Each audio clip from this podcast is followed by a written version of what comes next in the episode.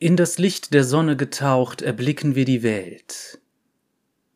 Und damit herzlich willkommen zu einer weiteren Ausgabe von Geschichten aus Runeterra. Heute mit Leona und heilige Scheiße, macht ihr in letzter Zeit die Abstimmungen immer knapp, das ist nicht zu fassen.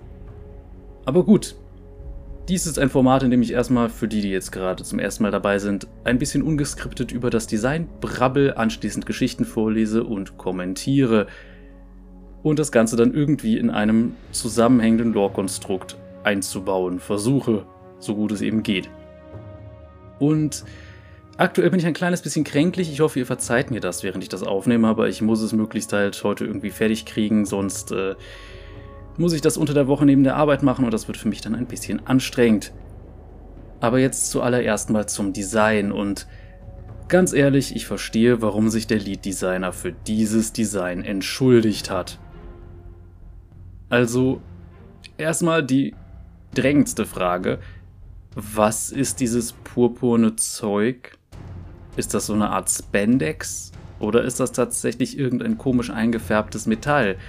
Wenn es Spandex ist, dann ist die Frage, warum ist das auch im Kern vom Schwert und auf dem Schild? Was hat das zu bedeuten? Was ist das?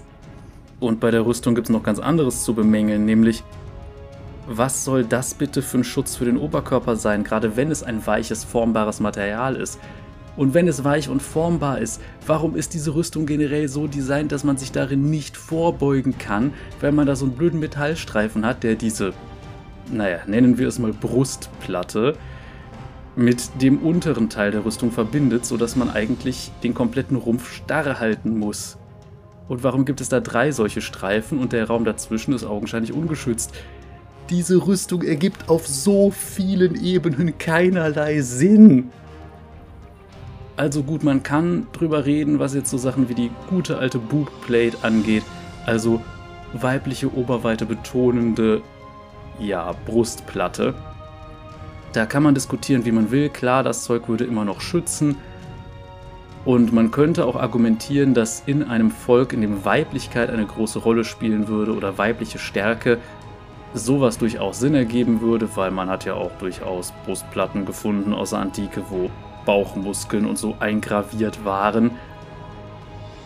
Also es passt schon irgendwie, aber das ist das Einzige, was wirklich massiv am Oberkörper wirkt, außerhalb der Schulterstücke. Der Rest wirkt irgendwie nicht so sehr, als würde er schützen. Denn sind wir ehrlich, eine Rüstung liegt nicht eng am Körper an. Eine Rüstung hat eine entsprechende Knautschzone. Und das haben wir hier überhaupt nicht. Und klar, man kann jetzt bei diesen Metallstreifen am Unterleib irgendwie noch argumentieren. Klar, das ist einerseits sowas, was eine Art Rockbild hervorruft und dadurch ein bisschen femininer wirkt. Auch der Schutz, der da vorne runterhängt, alles wunderbar. Das kann man durchaus argumentieren. Dieser Teil ist okay aber der Oberkörper ist schrecklich. Also wirklich, wirklich schrecklich. Beim Schwert kann man sagen, okay, für einen Einhänder ein bisschen überdimensioniert. Aber gut, wie wir später auch erfahren werden, Leona hat äh, durchaus etwas übermenschliche Fähigkeiten, deshalb meinetwegen. Der Schild, den finde ich wieder ganz gut, gerade auch mit dieser Sonnensymbolik, die ja bei Leona generell eine große Rolle spielen wird, wie wir in ihrer Hintergrundgeschichte lernen werden.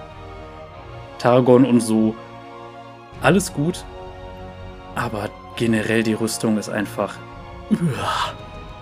Gut. Aber springen wir jetzt vielleicht einfach erstmal in ihre Hintergrundgeschichte und hoffen wir mal, dass es da vielleicht wenigstens ansatzweise eine Erklärung gibt, aber ich glaube das nicht. Viel Spaß damit.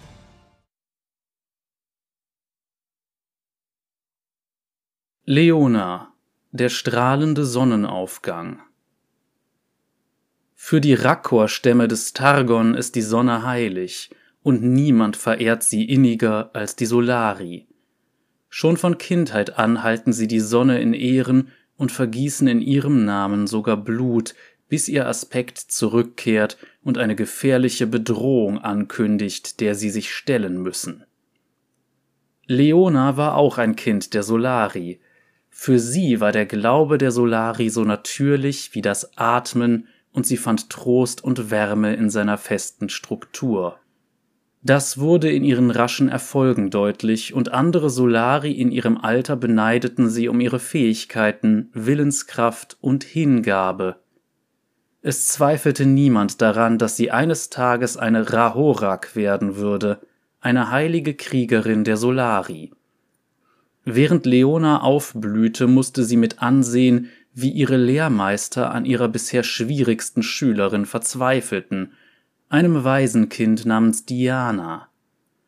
Dianas Neugierde war zuerst eine willkommene Charaktereigenschaft, doch schon bald sahen die Lehrer Dianas Fragen als Kritik an den Traditionen der Solari an.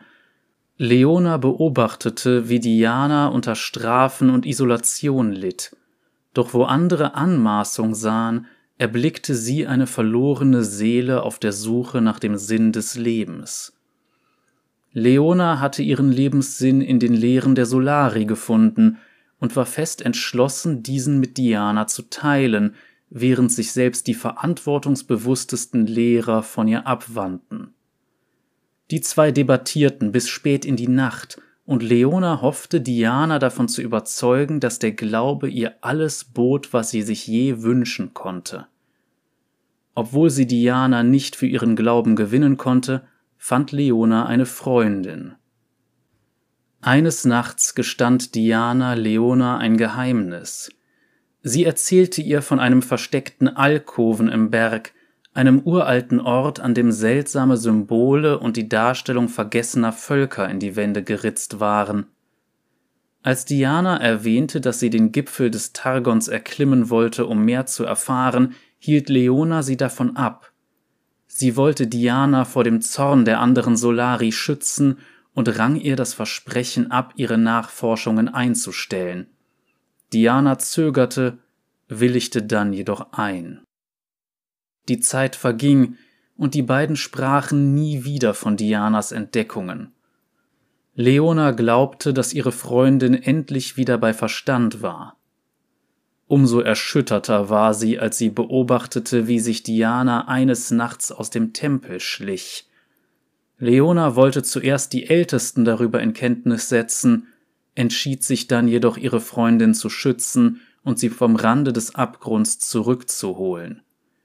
Entschlossen folgte Leona Diana bis zum Gipfel des Targon. Der Aufstieg war die schwerste Prüfung, die Leona je bestehen musste, und zwang sie mit jeder Faser ihres Seins ihre Grenzen zu überschreiten. Ihre Ausbildung, Willenskraft und die Sorge um Diana trieben sie an. Die leeren Augen erfrorener Körper starrten sie von den Hängen des Berges aus an, während sie hinaufstieg. Doch selbst die tödlichen Schicksale dieser armen Seelen konnten sie nicht von ihrem Ziel abbringen. Nach einer gefühlten Ewigkeit und zu ihrer eigenen Überraschung erreichte Leona den Gipfel. Erschöpft blickte sie auf eine unheimliche Landschaft und sah Diana, die von einer silbern glänzenden Lichtsäule umhüllt war. Vor Leonas Augen wand sich der Umriss ihrer Freundin vor Schmerzen und die Luft war erfüllt von ihren Schreien. Voller Schrecken eilte Leona ihr zur Hilfe, als plötzlich ein goldenes Leuchten vom Himmel herabstieß und sie einhüllte. Das Gefühl war unbeschreiblich, doch das Licht verbrannte sie nicht, sondern floss in sie hinein und verlieh ihr unglaubliche Kraft. Sie klammerte sich an ihr Bewusstsein und bekämpfte den Strom, der ihr Wesen komplett ausbrennen wollte. Letztendlich triumphierte ihr unbezwingbarer Wille, und als sie die Kontrolle übernahm, begriff sie auch, was geschehen war. Leona hatte sich verwandelt und trug nun den Aspekt der Sonne in sich. Das Schicksal hatte sie auserwählt, und es war ihre Pflicht, die Solari in Zukunft zu beschützen. Leona trug nun plötzlich eine goldene Rüstung und erblickte Diana, die in eine leuchtende Silberrüstung gekleidet war, eine Rüstung, die wie ein seltsames Spiegelbild von Leonas Rüstung wirkte. Diana flehte Leona an, sich ihr anzuschließen und die Antworten zu finden, die die Solari nicht geben konnten. Leona wollte aber nach Hause zurückkehren und sich dem Urteil der Priester stellen. Keine der beiden gab nach, und letztendlich spürten sie das Gewicht der Waffen in ihrer Hand. Das Duell verlief blitzschnell und war ein glühendes Aufeinanderprallen von Sonne und Mond. Schließlich drückte Diana ihre Sichelklinge gegen Leonas Kehle. Doch anstatt ihr den Todesstoß zu verpassen, floh Diana. Am Boden zerstört stieg Leona den Targon hinab und eilte zu den Ältesten. Als sie dort ankam, fand sie Mord und Totschlag vor. Viele Solari-Priester und ihre Rahorak-Wächter waren tot, scheinbar durch Dianas Hand niedergestreckt. Die Überlebenden erfuhren voller Ehrfurcht von den zwei Aspekten in ihrer Mitte, und Leona schwor ihnen auf dieser Reise durch die neue Realität zu helfen. Sie wollte wie die Sonne das Leuchtfeuer sein, das ihr Volk leitete. Sie will Diana um jeden Preis finden, um die Vorherrschaft der Solari zu sichern und um ihrer alten Freundin zu helfen, die Macht des Aspekts des Mondes zu kontrollieren, bevor sie sie vernichtet. Und das war jetzt Leonas Hintergrundgeschichte. Und es gibt ein paar Dinge, die ich daran so ein bisschen kritisieren möchte. Jetzt nicht unbedingt vom Storytelling, wobei auch da ein bisschen, aber auch rein von einer, naja, sagen wir mal, charakterlichen Seite. Erstmal, versucht bitte nicht Leute zu eurem Glauben zu konvertieren, die es nicht wollen. Lasst es einfach. Das ist jetzt vielleicht ein bisschen komisch, aber wenn ihr das Gefühl habt, oh, dieser Person fehlt etwas und ich kann ihr damit alles bieten, was sie noch braucht. Nein, tut es nicht. Das ist einfach nicht okay. Aber gut. Jetzt zurück zum restlichen Kram. Storytelling. Wir sehen also Leona und Diana, hier wird beschrieben als Freundinnen. Wir wissen inzwischen, nein. Die waren ungefähr so sehr Freundinnen wie Sappho, die griechische Dichterin, und die Frauen, die sie beschrieben hat und mit denen sie zusammengelebt hat und so weiter, Freundinnen waren. Dafür gibt es sogar eine eigene Geschichte, an die ich mich dann demnächst mal dran setzen werde, wenn ich die Zeit finde. Wie gesagt, nein, die waren weit mehr als einfach nur Freundinnen. Nur, das war wieder so eine Sache, die hier jetzt nicht so ganz ergänzt wurde. Wahrscheinlich aus dem einfachen Grund, die meisten Leute schauen vielleicht bei der Lore sich kurz die Hintergrundgeschichte an und dann nichts groß anderes. Es gibt aber die schöne Geschichte Erhebe dich mit mir, oder im Englischen Rise with Me, die sehr, sehr schön ist und unfassbar süß an einigen Stellen, wo sehr deutlich wird, die beiden, ähm, die hatten mehr miteinander. Und da kommt dann auch wieder so ein bisschen diese Sache hoch. Queer Representation by Riot. Ah, sagen wir, es ist besser geworden, aber es ist immer noch nicht perfekt. Vor allem, weil man eigentlich allem aus dem Weg gehen kann. Das sah man ja auch in Arcane und das habt ihr wahrscheinlich auch in meinem Review gehört, falls ihr das angesehen habt. Sagen wir es so, ich fand Arcane war ein bisschen queerbaity. Also, wenn ihr versteht, was ich meine. Und hier ist es so, ja, okay, in der Hintergrundgeschichte sind sie nur Freundinnen, in der anderen Geschichte sind sie mehr als das aber diese Geschichte ist eine Sache, die einfach kaum jemand liest. Also alles, was irgendwie ein Massenpublikum erreichen könnte, das ist sehr schön hetero. Natürlich. Ansonsten gibt es eine Sache, die ich mich frage. Es heißt jetzt, Leonas Rüstung und Dianas Rüstung wirken wie Spiegelbilder. Ähm, wenn wir uns das jetzt mal angucken, nein? Klar, gut, Leonas Rüstung hat sehr viel Sonnensymbolik und bei Diana kann man mit diesen ganzen Sichelformen sehr viel Mondsymbolik reinlesen. Aber das ist dann doch eine sehr metaphorische Auslegung von Spiegelbilder zueinander. Also, da passte diese Story zwar, sagen wir mal, metaphorisch, aber die Beschreibung war ungünstig gewählt. Und ganz ehrlich, wenn man mir sagt, jemand trägt eine goldene Rüstung, stelle ich mir was anderes vor als das, was Leona da anhat. Aber ja, gut. Wie gesagt, wir wissen, Leona und Diana waren nicht einfach nur Freundinnen. Auch wenn die Hintergrundgeschichte das bloß nicht erwähnen will. Gut, die Geschichte, die jetzt irgendwann mal dazugekommen ist mit äh, Erhebe dich mit mir, ist neuer, aber es wurden schon vorher immer wieder mal Kleinigkeiten angepasst. Das ist nicht ungewöhnlich. Also, wie gesagt, es ist in meinen Augen so, man hätte es auch einfach mal kurz wieder erwähnen können. Aber gut, genug davon. Gehen wir jetzt vielleicht einfach erstmal in Leonas Color Story, gucken uns das mal ein bisschen an und dann, ja, schauen wir mal, was wir daraus lesen können. Viel Spaß damit.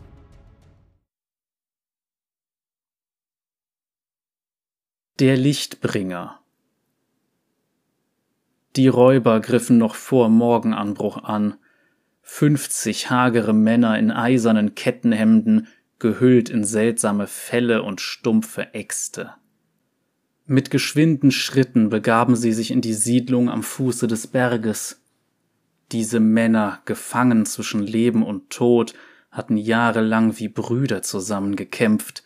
Sie wurden angeführt von einem Krieger in zerschmettertem Schuppenpanzer, der ein Großschwert mit gewaltiger Klinge mit sich führte – unter seinem Drachenhelm trug er einen Bart in seinem groben Gesicht, das ein Produkt eines Lebens voller Kriege unter einer Sonne war, die stärker schien als hier. Die anderen Siedlungen waren leichte Beute für die Männer gewesen, die sich vom Kämpfen entwöhnt hatten.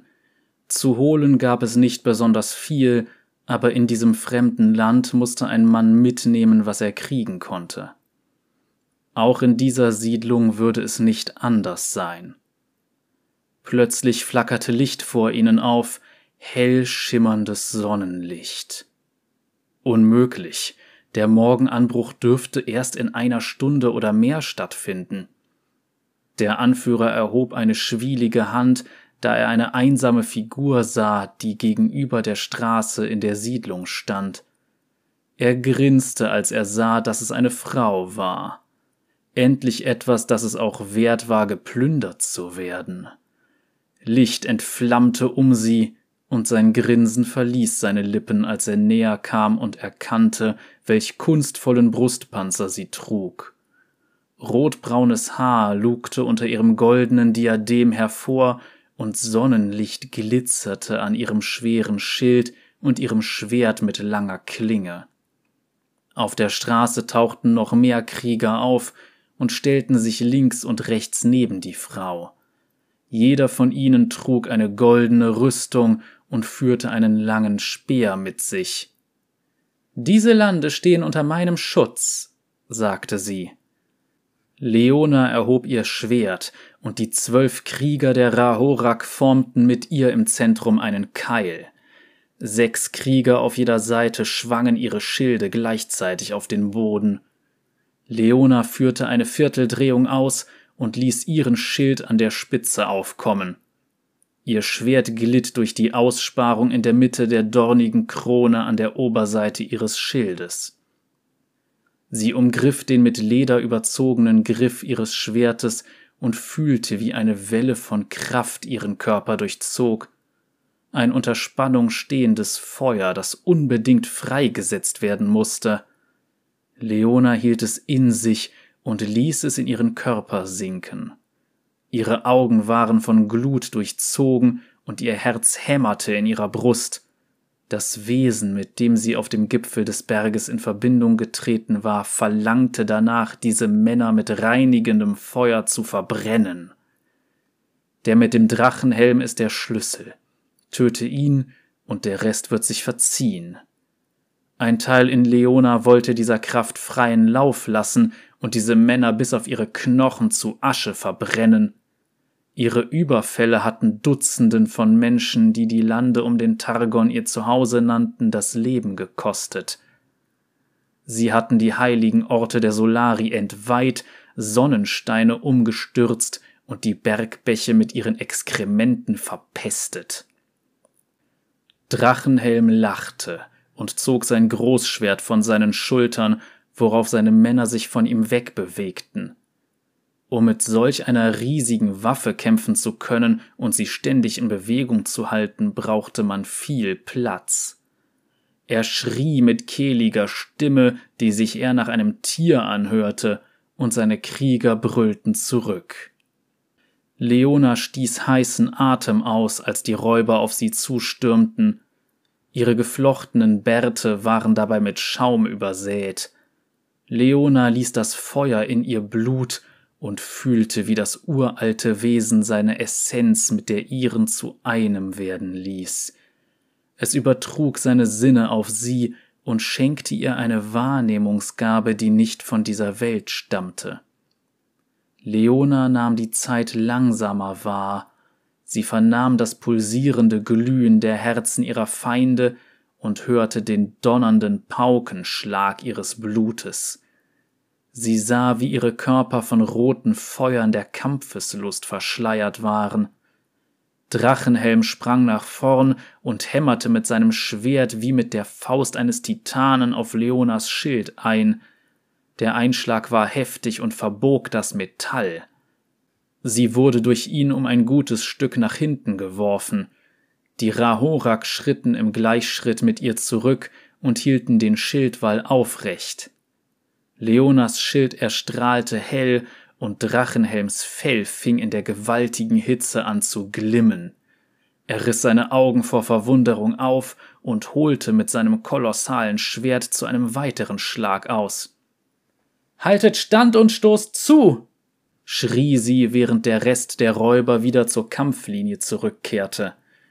Goldene Speere stachen durch die Luft und erwischten die erste Linie der Angreifer, die zusammensackten, als ihre Bäuche von dem im Berg geschmiedeten Stahl durchbohrt wurden.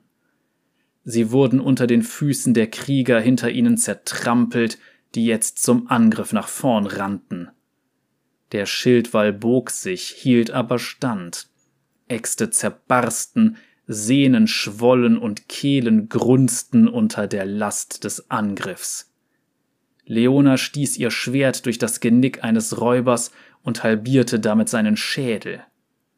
Er schrie und fiel um, sein Hals füllte sich mit Blut. Sie rammte ihren Schild in das Gesicht des Mannes neben ihm, dessen Schädel durch den Hieb zu Bruch ging. Die Verteidigungslinie der Rahorak wurde zurückgedrängt, als Drachenhelms Schwert wieder auf sie eindrosch. Dieses Mal zersplitterte der Schild des Kriegers neben ihr. Der Mann sackte zu Boden, gespalten vom Nacken bis zum Becken. Leona gewährte Drachenhelm nicht die Chance, ein drittes Mal zuzuschlagen. Sie schwang ihr goldenes Schwert in seine Richtung, wobei ein verbranntes Echo der Schneide aus der runenförmigen Klinge erstrahlte. Weißes Feuer ergriff Drachenhelm, seine Felle und sein Haar entzündeten sich unmittelbar, und seine Rüstung brannte sich in sein Fleisch. Er schrie vor entsetzlichem Schmerz, und Leona spürte, wie die kosmische Kraft in ihr sich an den Höllenqualen dieses Mannes weidete. Er taumelte nach hinten, er lebte noch und kreischte, als das Feuer ihm das Fleisch von den Knochen brannte. Seine Männer gerieten ins Wanken, als er als brennender Scheiterhaufen auf seine Knie fiel. Auf sie! rief Leona, und die Rahorak stürmten nach vorn. Kräftige Arme ließen ihre Speerspitzen mit brutaler Effizienz walten. Reinjagen, drehen, rausziehen. Immer und immer wieder, wie die unbarmherzigen Blätter eines Dreschers. Die Räuber drehten sich um und suchten das Weite vor den blutgetränkten Klingen der Rahorak, entsetzt vom schlimmen Ende ihres Anführers. Jetzt wollten sie nur noch entkommen. Wie und warum diese Räuber zum Targon kamen, blieb ein Rätsel. Sie wollten sich sicherlich nicht von der Existenz des Berges überzeugen oder ihn besteigen. Sie waren Krieger, keine Pilger und würde man sie am Leben lassen, würden sie sich neu gruppieren und wieder morden. Leona konnte das nicht zulassen und stieß ihr Schwert in die Erde unter ihr. Sie kehrte tief in sich und bediente sich der Macht jenseits des Berges. Die Sonne tauchte hinter seinen höchsten Spitzen auf, als Leona ihre Hand zum Licht stieß. Sie ging auf ein Knie und schlug ihre Faust auf den Boden. Vom Himmel regnete es Sonnenfeuer.